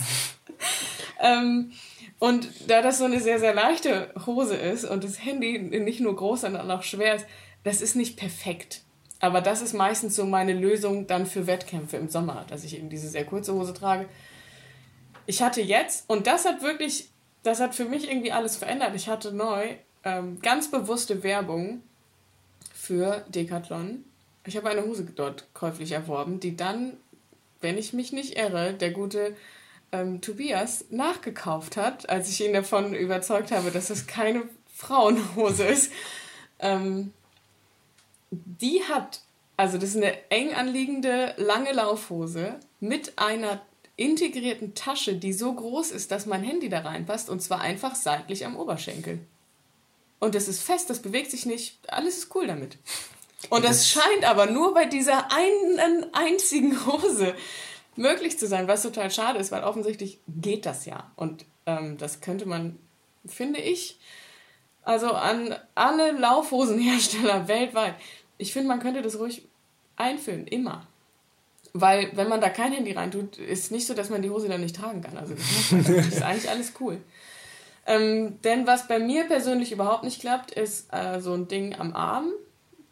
Denn, wie gesagt, sehr großes Handy. Ich persönlich bin gar nicht so groß. Das Handy an meinem Arm ist deutlich größer als mein Arm. Das funktioniert nicht. Also es hält nicht. Das ist total furchtbar. Ich finde auch ganz ehrlich, also ich kann verstehen, wenn die Leute, also wenn die Leute das cool finden oder damit klarkommen, denke ich immer so, mach das. Aber ich denke mir halt immer, du läufst halt rum, als würdest du eine Armbinde tragen, ne? als würdest du ja. hier gleich zum nächsten Kameradschaftsaufzug laufen. Ich finde halt, die Armee der, der, der, der, der Läufer des Niklas wird Wegs. immer kleiner, weil er seine Antwort auch schon vor. Naja. ähm, was ich auch schon mehrmals ausprobiert habe, ist so ein äh, Gürtel. Ähm, da bin ich persönlich noch nicht ähm, am, am Ziel meines, meine, meiner Wünsche. Ich habe so einen, der sich so extrem ausdehnen kann der aber auch extrem schlackert. Ich weiß nicht, an welcher Körperstelle man den tragen muss. Also ich hatte den äh, letztes Jahr äh, in Hannover, als das ebenfalls ein schrecklicher Lauf war. Da hatte ich den relativ lange dann unterm Hintern, weil ich das Gefühl hatte, ich habe irgendwie Magenschmerzen davon bekommen. Wobei das eigentlich, glaube ich, Quatsch war. Aber ich habe irgendwie das Gefühl gehabt, der ist jetzt schuld daran, dass alles so schrecklich ist. Hab den also unter den Hintern gezogen, weil ich das bei manchen Leuten schon gesehen habe. Ich weiß nicht, wie die das machen. Ich weiß nicht, vielleicht haben die einen anderen Körper. Ja, vielleicht kann unser Freund Chris von Laufen gegen Leiden uns ja mal erklären, wie der das macht. Der trägt den nämlich auf jeden Fall auch so. Das scheint zu klappen. Bei mir hat das nicht geklappt. Dann dachte ich, okay, gleich ist er weg. Ähm, ja, und das, das ähm, ja, schlackern ist eigentlich das einzige Wort, was die Bewegung richtig beschreibt. Also schlackert und zwar wirklich gefühlt von Hintern bis Nacken. Also funktioniert überhaupt nicht. Das ist ja auch das Schlimmste auf der Welt eigentlich. Alles, also sei es Schlüssel, sei es Handy oder so, alles, was nicht fest sitzt, sondern was so Bewegungsspielraum hat.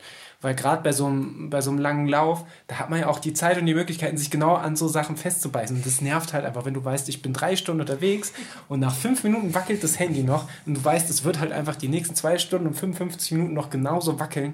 Das ja. ist für mich ein Overkill. Genau, also im besten Fall viel im Winter laufen, weil da fällt es nicht so auf, da hat man so viele Schichten an, da wird wohl irgendwo eine Tasche sein. Hm.